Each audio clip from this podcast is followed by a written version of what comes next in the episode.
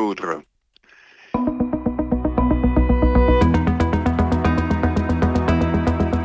Научный блок с Константином Ранксом.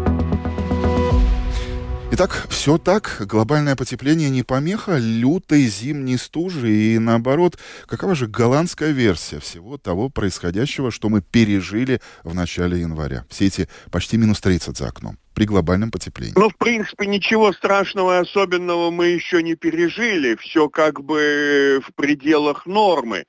Голландцы говорят о другой вещи, гораздо более серьезной. Дело все в том, что вот мы-то живем э, в условиях довольно-таки э, благодатных, тепличных. Посмотрите, 57 градус северной широты, на котором находится наша Рига, это, в принципе, э, юг Магаданской области, север Камчатки, Аляска, Канада, Ньюфаундленд. В общем, места весьма-весьма холодные. Так вот, э, как ни странно, но глобальное потепление приводит к тому, что сильнее, э, точнее не сильнее, а активнее уменьшается перенос тепла с запада на северо-восток из-за того, что ослабевают течения. Ну, вот этот пресловутый Гольфстрим, хотя на самом деле там дело не только в Гольфстриме. Сильнее тает Гренландия, больше пресной воды в Северной Атлантике, и система переноса тепла и холода, она теряется, разрушается. И это может произойти, по данным палеонтологических исследований, довольно быстро. То есть у нас здесь температура будет такая же, прошу прощения, как в Сибири или, например, в Канаде или на Аляске. То есть например, та же Ирландия... Константин, будет скажите, здесь э, снегом. принципиально ну, разобраться в том, вот эта температура, она будет э, вся в течение года э, понижаться? Или вот э, все то, о чем вы рассказываете, вот эти выводы голландских ученых, означают, что в будущем будут просто периоды лютой стужи, и эти периоды будут более продолжительными?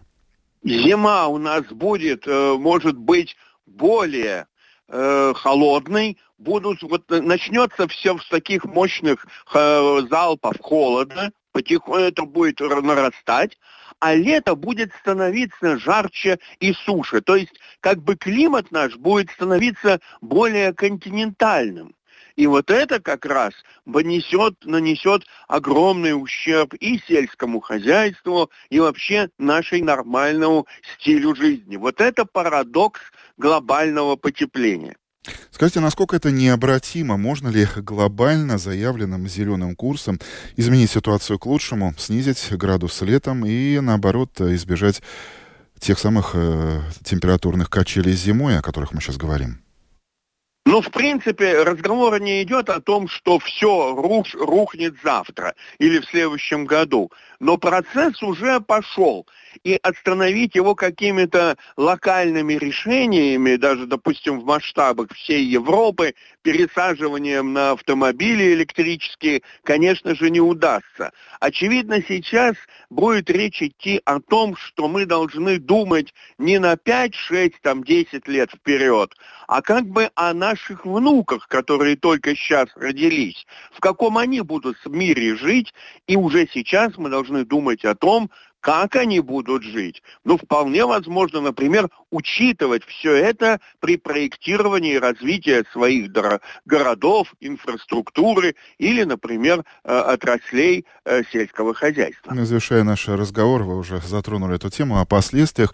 К чему же готовиться? К ананасам, которые теоретически можно будет в каком-то будущем выращивать Не в Латвии? будет ананасов никаких. Не и будет ананасов. никаких ананасов. И Это мы точно должны быть уверены. А вот, например, какое-нибудь какой-нибудь сорго, мы к нему должны привыкать уже сейчас. Вот спасибо.